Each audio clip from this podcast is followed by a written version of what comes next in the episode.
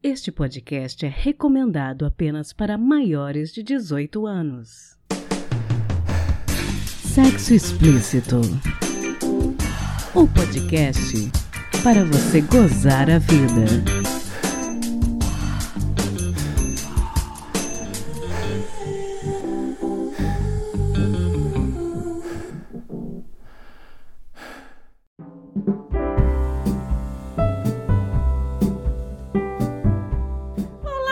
Olá, taradinhas! Tudo bem com vocês? Aqui quem fala é Priscila Armani. E antes de começar o episódio, eu não poderia deixar de comemorar com vocês hoje o fato de que este é o centésimo episódio do podcast Sexo Explícito. Parabéns pra gente! Eu agradeço imensamente a todos os meus queridos e maravilhosos ouvintes por compartilhar esses últimos quatro anos tão desafiadores comigo. E como este é o penúltimo episódio do ano e vai ao ar antes do Natal, eu quero deixar registrado meu agradecimento a todos os profissionais maravilhosos e pessoas que deram seus depoimentos e falaram de suas vivências, enriquecendo o podcast e fazendo dele o sucesso que ele é hoje. Sem vocês que tão generosamente conversaram comigo, o sexo explícito jamais seria o que ele é. Muito, muito obrigada mesmo! No episódio de hoje, nós vamos falar de um tema que, vez por outra, aparece na mídia: a hipersexualidade, também conhecida como satiríase ou ninfomania. Você talvez já tenha ouvido falar desse transtorno, muitas vezes associado com piadinhas ou senso comum, mas essa espécie de vício em sexo traz muita dor e sofrimento àqueles que o possuem. Conversamos mais uma vez com o Dr. Arnaldo Barbieri Filho e ele nos explicou a partir de que momento uma pessoa pode se considerar com hipersexualidade e como é feito o diagnóstico e o tratamento desse transtorno. E não é a primeira vez que eu converso com o Dr. Arnaldo aqui no podcast. Lá no longínquo mês de março de 2020, entrevistei ele sobre o coronavírus e o que se sabia na época sobre o contágio durante relações sexuais. Muita coisa mudou de lá para cá, mas se você tiver curiosidade de ouvir esse registro do início da pandemia, eu vou deixar o link para essa outra entrevista na descrição deste episódio no nosso site sexoexplicitopodcast.com.br. E antes das entrevistas, aquele aviso de sempre. Se possível, não ouça este episódio pelo aplicativo musical Verdinho. E se você for nosso ouvinte pelo YouTube, eu agradeço imensamente se puder se inscrever no nosso canal Sexo Explícito Podcast e deixar o seu like nos nossos episódios. Desejo para todos vocês um excelente Natal e dia 26 de dezembro nós teremos o último episódio do ano fresquinho para vocês no feed. Depois disso, nós vamos tirar merecidas férias em janeiro e voltamos no dia 6 de fevereiro. Beleza? Então, bora pro episódio.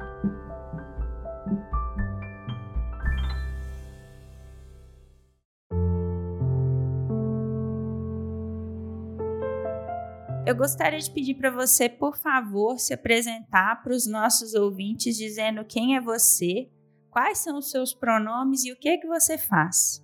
Então, meu nome é Arnaldo Barbieri Filho, eu sou médico psiquiatra em Ribeirão Preto, é, especialista em sexualidade humana.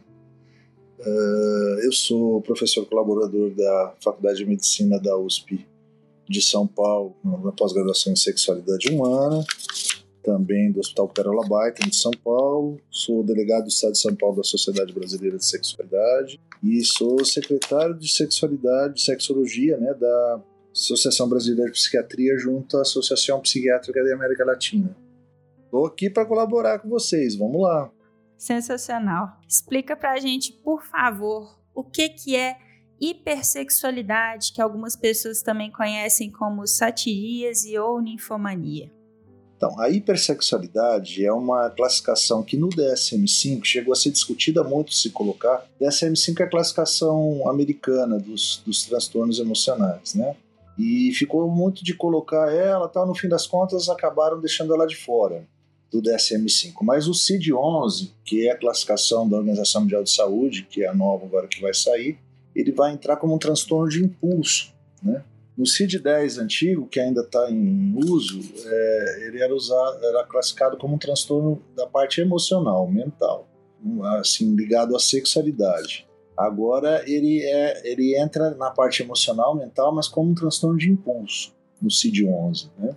E a gente chama no CID-11 de transtorno do comportamento sexual compulsivo, que consiste a pessoa ter muito desejo sexual, muita vontade de ter relação, muitas vezes masturbações frequentes, relações sexuais extremamente frequentes. Mas o que caracteriza o transtorno é que ele dure pelo menos seis meses e que cause prejuízo à pessoa. A pessoa tem que estar tá sofrendo alguma coisa com isso no sentido de estar tá prejudicando seu trabalho, prejudicando sua vida familiar, a sua vida social, a sua vida educacional, né, se for um estudante.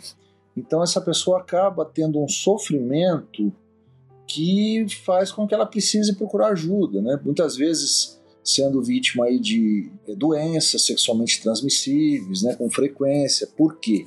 Porque tem uma vida extremamente eh, exagerada em termos de sexualidade e que cause prejuízo. Se não causar prejuízo para a pessoa, para ela viver, viver muito bem assim, obrigado, a gente não chama de transtorno, tá? Para a gente caracterizar um transtorno é, do comportamento sexual compulsivo, ele tem que durar pelo menos seis meses e ser um, um, um comportamento que gera prejuízo ao, ao paciente. Né? Que tipo de prejuízo? Prejuízo na vida familiar, na vida pessoal, na vida social, educacional, ocupacional ou em outras áreas importantes. Quer dizer, ele pode, vamos supor, uma pessoa que tem uma masturbação 12 vezes por dia. Né? Eu já vi casos assim. Então a pessoa simplesmente ela sai no meio do trabalho vai se masturbar no banheiro. Aí depois o chefe cai matando, quer dizer, pode até sofrer, sofrer aí penalizações no, no, no emprego, né? É, ou então a pessoa fica compulsivamente no, no, computador de uma maneira exagerada e a, a, esposa pode brigar e ter problemas conjugais, enfim. O que caracteriza o transtorno do comportamento sexual compulsivo é o prejuízo na vida da pessoa, né? um sofrimento e, ou um prejuízo na vida social, profissional, etc. da pessoa. E tem que durar pelo menos seis meses. Então é isso que caracteriza o, segundo o CID-11, né, o comportamento compulsivo sexual. Essa questão que o senhor está citando, analisando isso, é que a pessoa pode saber se ela tem a hipersexualidade ou não, ou existem outros sintomas que talvez possam apontar isso? Então, na verdade, ela pode ter a hipersexualidade e não ter sofrimento com isso. Aí você não considera um transtorno, né? Porque ela não tem sofrimento devido ao fato, tá? Acontece que a pessoa que tem uma sexualidade muito exacerbada, eh, a chance de ela ter um sofrimento é relativamente grande, né? Porque pode prejudicar o trabalho, pode prejudicar o estudo, é, doenças venéreas, enfim, uma série de consequências que ela pode ter devido à promiscuidade, né? E essa promiscuidade pode ser tanto no sentido de relações sexuais em si, como um excesso de masturbações. Né? O que caracteriza é o sofrimento. Por exemplo, a pessoa sair no meio do trabalho para se masturbar e acabar levando aí um, uma advertência do chefe. Né? E ela não consegue ter controle sobre essas próprias ações, né? É mais forte do que ela, digamos é assim. É mais forte do que ela, é um impulso, né? Muito grande. Se a gente for pensar, né? As pessoas elas buscam prazeres. Né? Então, tudo você tem uma busca de prazer que o professor Stahl, que é um da, da Universidade de Los Angeles, chama de high. É tudo aquilo que. High, em inglês quer dizer H-I-G-H, né? quer dizer alto. É tudo que dá aquela sensação de prazer absoluto e imediato. Então, o sexo é um, um deles, que a gente chama de uma high natural. A outra high natural seria comer uma coisa muito gostosa que você acaba se satisfazendo em termos de comida. Tem as raízes químicas, né, que são, por exemplo, o cara que cheira cocaína ou fuma maconha, etc. E tem as raízes comportamentais, que é, por exemplo, fazer uma compra, ir num cassino ir lá e, e ganhar no jogo, tá? Então, a, a, e essas raízes elas vêm na forma de impulso e podem, conforme o caso, se tornarem uma compulsão. Aí o cara tem isso de uma maneira compulsiva e acaba causando prejuízo para ele.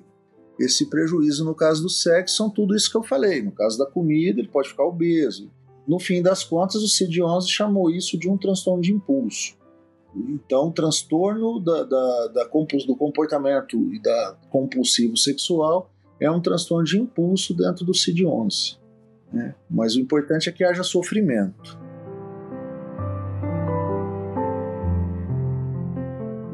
E quais são os profissionais que estão aptos a diagnosticar a hipersexualidade? O psiquiatra né, tem essa visão mais é, psicológica e física ao mesmo tempo, né? Porque a hipersexualidade existem também, é, se você for pensar em causas orgânicas, tá? Então tem, por exemplo, um paciente que tem um hiperandrogenismo, por alguma razão tem uma produção de, de, de andrógeno maior, ele pode ter um comportamento hipersexual. Quem toma andrógeno também, né? O que aliás é uma coisa é muito perigosa tomar andrógeno, porque o andrógeno, o nível de testosterona do homem, por exemplo, o ideal é que ele fique entre 350, 750 de total por aí. Porque se ficar muito menos que isso, ele pode ter problemas de, inclusive cardiológicos. Se ficar mais, também, entendeu?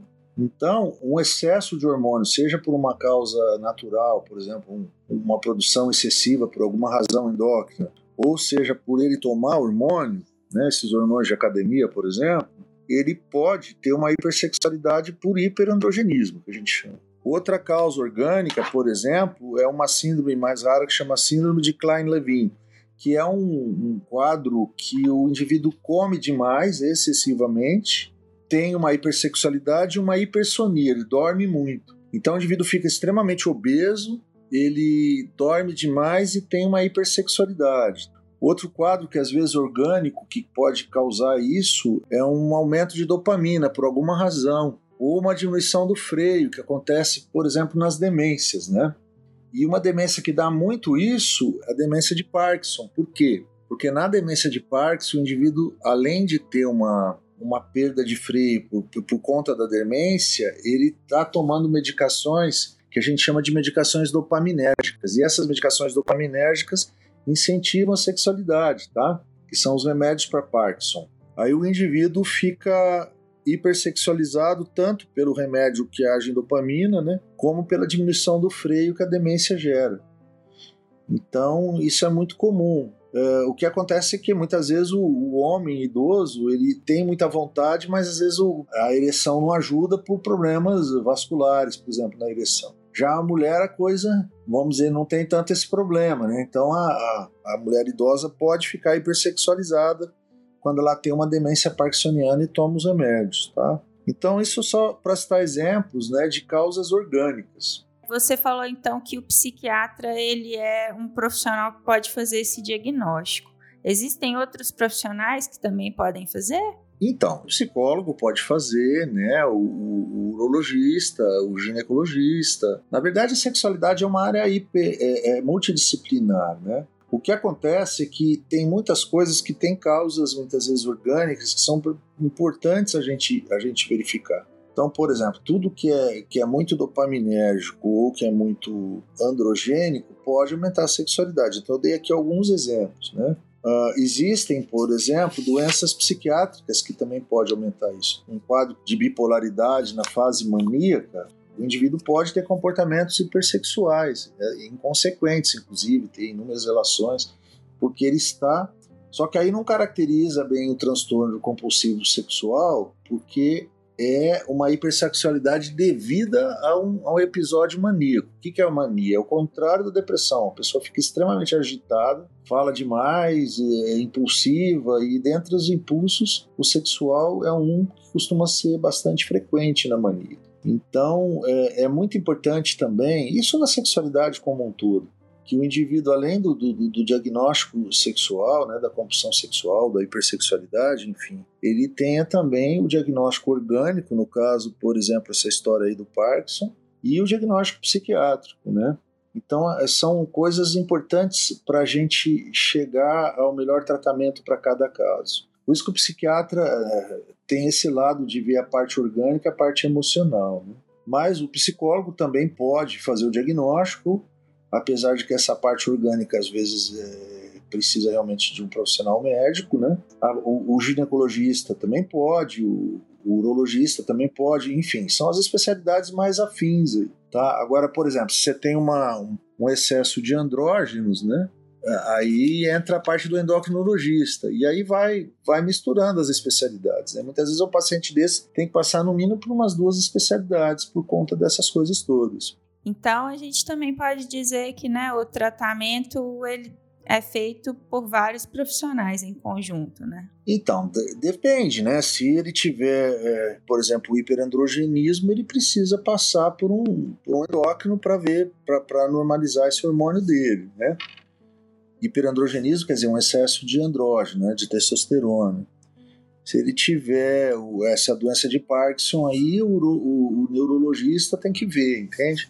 Mas dependendo do caso, às vezes é só, só o psiquiatra, o psicólogo na parte de terapia sempre importante. O psiquiatra também faz essa parte. Agora é importante também que existem alguns quadros que são causados até por medicações. Tem medicações que são dopaminérgicas que podem de uma certa maneira exacerbar a sexualidade, tá? Em contrapartida tem tem medicações que podem diminuir bastante a sexualidade conforme o caso, você, você lança a mão dessas medicações, inclusive porque o paciente pode ter, por exemplo, ele tem um comportamento hipersexual e ter uma mania, como eu acabei de dizer, ou até ter uma depressão. Às vezes o paciente tem pacientes depressivos que têm uma hipersexualidade junto, né? Porque a grande parte dos pacientes depressivos acabam diminuindo o interesse sexual, mas alguns não. Então, esses pacientes, por exemplo, se os antidepressivos que inibem a sexualidade, que são inúmeros, aliás, a maioria, é, é interessante. Se o paciente tiver algum nível de, de, de loucura, junto com essa hipersexualidade, você vai ter que tratar com remédios para loucura que também inibe a sexualidade, né? Inibe, então são remédios que a gente chama de antidopaminérgicos, né? faz o contrário da dopamina. A dopamina melhora a sexualidade, o que a antidopamina piora. Então, no caso, por exemplo, de um paciente que tem sintomas de loucura né, seja qual for o tipo da loucura, e tem uma hipersexualidade associada, se você usar um remédio para loucura que seja que, que praticamente todos são antidopaminérgicos, você vai ter uma diminuição da sexualidade associada à melhora da loucura dele. Então, é, tudo depende do, do, diagnóstico global, né, que eu falo, é, é, é clínico geral, é psiquiátrico e sexual. Outra questão, essa hipersexualidade às vezes vem associada também a sintomas parafílicos, que a gente chama, uh, são aquelas, aquelas questões sexuais diferentes, que na verdade são fantasias que até mais de 50% das pessoas em termos de fantasias têm, que são os fetiches, né, as, as, as brincadeiras é, BDSM, sadomasoquistas, né, Aí entra também é, alguns quadros que são considerados doença, como o exibicionismo, uh, a pedofilia, né, que vamos dizer que é a pior de todas, né? Mas assim, o que, que eu quero dizer? Esse comportamento hipersexual pode ser com uh, sintomas parafílicos, que são essas coisas todas que eu estou falando, ou sem sintomas parafílicos. Simplesmente pode ser o sexo papai e mamãe, né? Mas é, exercido de uma maneira exagerada por pelo menos seis meses e que cause sofrimento. Aí você chama de transtorno compulsivo sexual. Dentro desses sofrimentos que você já citou alguns, né? Você deu alguns exemplos. Existe algum tipo de problema físico que a hipersexualidade pode causar? Ah, doenças venéreas, por exemplo, né? Por exemplo, se tiver uma sífilis não tratada, além de sintomas de, de lesão local e, e, ter aquelas lesões da pele, que é essa da sífilis secundária, anos depois, se ele não tomar antibiótico, nada, né? Que hoje em dia isso é muito difícil, porque a pessoa acaba tomando antibiótico ao longo da vida que mata o bicho, né? Mas é, se não, não tomar, ele pode, depois de décadas, desenvolver uma loucura, né? Que a gente chama de psicose sifilítica.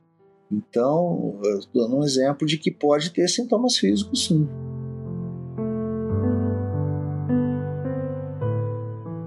Existem muitos filmes ou séries que acabam retratando a hipersexualidade como se ela não fosse de fato uma questão de saúde sérias. Qual que é o problema na forma como a mídia retrata essa compulsão? Então, aí é que tá. A grande questão é se, é se o paciente tem sofrimento ou não. Então, naquele filme Ninfomaníaca, por exemplo, né, ela tá, ela tem todo o prazer, tá, na, na sexualidade, mas tem o sofrimento também. Né?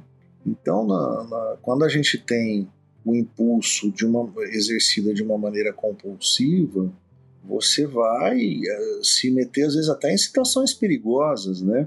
Como, por exemplo, ter relações com pessoas criminosas, pode ser vítima de assalto, pode ser um monte de coisa.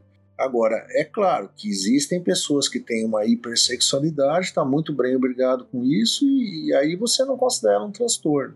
Mas é difícil uma pessoa muito hipersexual não ter algum tipo de prejuízo. Né? Por exemplo, vamos supor que o cara seja hipersexual e a esposa acaba, às vezes, até tentando acompanhar, fazendo algumas algumas orgias aí, alguns swings e tal, mas se ela não tiver essa mesma vibe, vai dar problema, né?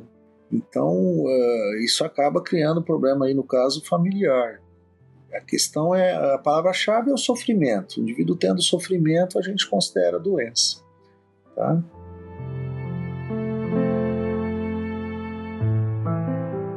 E você recomendaria algum livro ou estudo sobre o assunto para quem quiser se aprofundar um pouco? Olha, por exemplo, o filme da Ninfomaníaca é interessante, tem o Dom Juan de Marco, né? Que também é, é legal, um filme mais antigo. Agora, a grande questão, assim, aprofundar, tá, todo mundo pode ler sobre hipersexualidade, né? Tem filmes aí de, na internet, tem filme de tudo quanto é jeito que você pode imaginar, né? inclusive com parafilias, com, com essas com esses fetiches, tudo, você acha tudo que você quiser. A questão é se a pessoa que está procurando ler, procurando conhecer, procurando ajuda, se ela está é, sofrendo né, com isso, ela precisa procurar o profissional e tratar, porque não adianta ela querer resolver a coisa simplesmente lendo. Né? Ler é bom para adquirir conhecimento, o filme é bom para adquirir conhecimento, mas ela precisa ter o diagnóstico dela. E se essa pessoa tem um, um hiperandrogenismo, por exemplo, não trata, né?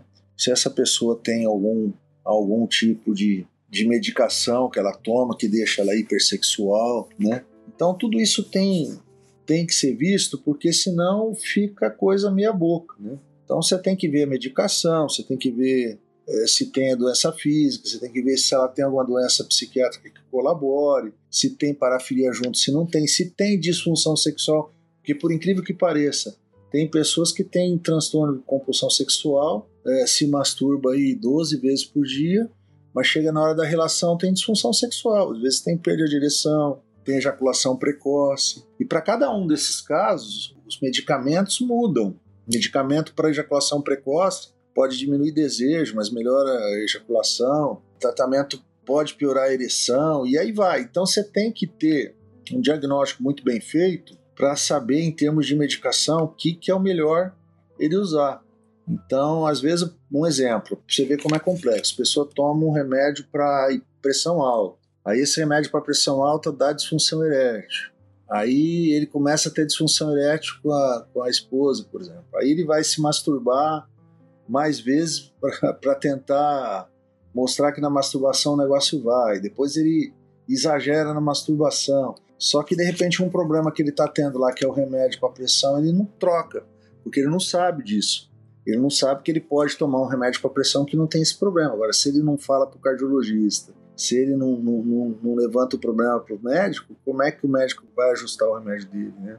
Então, é, é importante saber até, até outras medicações, por exemplo, de pressão que o cara toma, que pode influenciar também. Porque às vezes o cara tem, por exemplo, disfunção erétil pela medicação, mas é, junta a medicação com um nervoso, né, uma ansiedade na hora da relação, ele não consegue ter a relação sexual.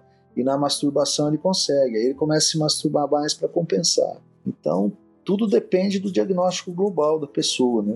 Então, o conselho que fica para os nossos ouvintes, é, que talvez estejam ouvindo a nossa conversa e pensando que talvez eles possam ter hipersexualidade, é procurar um bom profissional, né? E falar exatamente tudo que está acontecendo, né? Tudo que está acontecendo, porque isso aí pode ser, por exemplo, ele pode, no fundo, estar tá com uma depressão e tá, vamos dizer, descontando no sexo e não está tratando a depressão dele.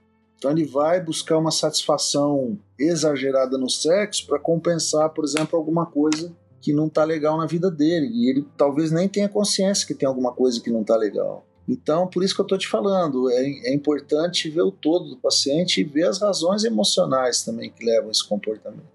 Resumo da ópera, em termos orgânicos, né, tudo que aumenta a dopamina, aumenta andrógeno, tende a, a aumentar a sexualidade. Tá?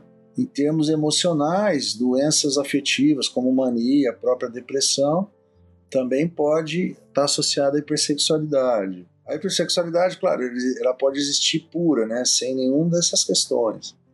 Mas é, tudo você tem que ver. Tem disfunção sexual, tem parafilia, tem se disfunção, que disfunção, é, disfunção erétil, ejaculação precoce, e aí vai. E para a mulher a mesma coisa, né? A mulher hipersexual é conhecida como ninfomaníaca, no homem a gente chama de donjuanismo, satirismo, mas é, é tudo né, farinha do mesmo saco. O fato é que isso pode realmente estar associado a um monte de problemas, gerar um monte de sofrimentos e que precisa ser tratado caso a caso, né? A gente não trata a hipersexualidade, a gente trata o paciente ou a paciente com hipersexualidade. Isso pode estar associado a traumas infantis que precisam ser às vezes abordados em sessões terapêuticas, né? Às vezes a pessoa foi vítima de violência na infância, violência sexual e vai por aí afora. Às vezes não, é muito comum, né? Inclusive quem tem esse tipo de transtorno de hipersexualidade ter sofrido violência sexual na infância. Então é depende do diagnóstico.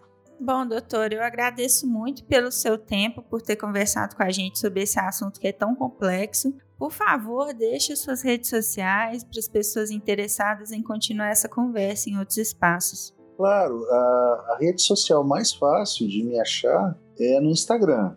No Instagram é arroba doutor, né, dr, ponto Arnaldo Barbieri Filho. Vou repetir, é dr, doutor, né, dr, ponto Arnaldo Barbieri Filho. Aí é, é o jeito mais fácil, porque aí já dá acesso ao site, dá acesso ao telefone, tudo. Fica mais fácil. Lembrando para os ouvintes que eu também vou colocar o link para o Instagram do doutor na descrição desse episódio no nosso site. Ótimo, Muito obrigada, então, doutor Arnaldo. Posição, qualquer coisa você pode contar com a gente aí. Agradeço muito. Obrigado, bem.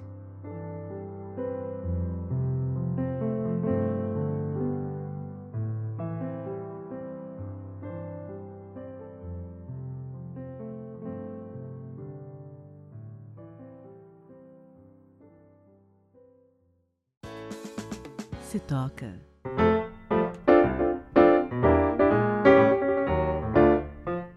Bom, durante a minha conversa com o Dr. Arnaldo, ele falou bastante do filme Ninfomaníaca, dirigido por Lars von Trier e estrelado pela atriz e cantora francesa Charlotte Gainsbourg.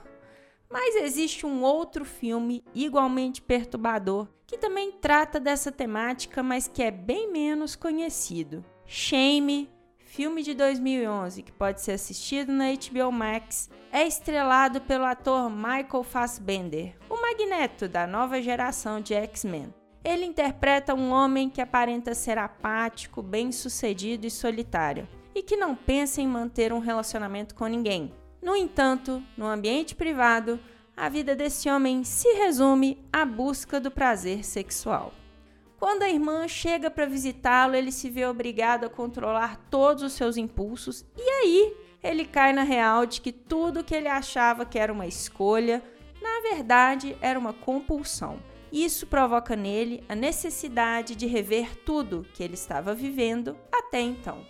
Esse é um filme bem sofrido de assistir, não vou mentir para vocês, mas isso porque o protagonista sofre muito e eu acho que essa é uma das poucas obras que dão para o público a dimensão do sofrimento que a hipersexualidade pode causar na vida de uma pessoa. Então, fica aí a minha recomendação para quem achar interessante.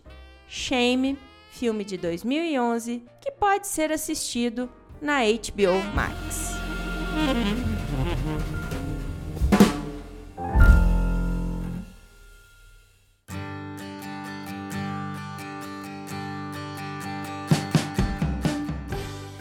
Este foi o centésimo episódio do podcast Sexo Explícito. Foi bom para você? Lembrando que todas as informações sobre esse e os demais episódios estão em sexoexplicitopodcast.com.br. Nosso site é o melhor lugar para você ouvir o nosso podcast. Pedimos a você que, se possível, não ouça o sexo explícito pelo aplicativo Verdinho. Este programa foi editado pela Voz Ativa Produções, que me acompanhou maravilhosamente esse ano inteiro, produtora de audiovisual independente de protagonismo preto, feminino e LGBTQIA+. Conheça mais no Instagram, VozAtivaProd. Quer ser meu contribuinte? Você tem duas opções pelo nosso Apoia-se em apoia.se barra Sexo Explícito Podcast e pelo Pix do podcast, que é também o nosso e-mail de contato, sexoexplicitopodcast.gmail.com. Este episódio não seria possível sem os meus contribuintes do mês de novembro. André Santos, Conto Sexo Livre, Dri Cabanelas, Edgar Egawa, Leonardo Barbosa, Magno Leno, Patrícia Canarim e Rogério Oliveira. Obrigada demais por apoiarem Mulheres Podcasters. Estamos no Instagram no arroba Sexo Explícito Podcast e você também pode me ouvir em qualquer agregador de podcast de sua preferência, além de Deezer, iTunes, Google Podcast e também no YouTube. Tenha um excelente Natal e que todos nós possamos gozar mais a vida em 2023. Beijo!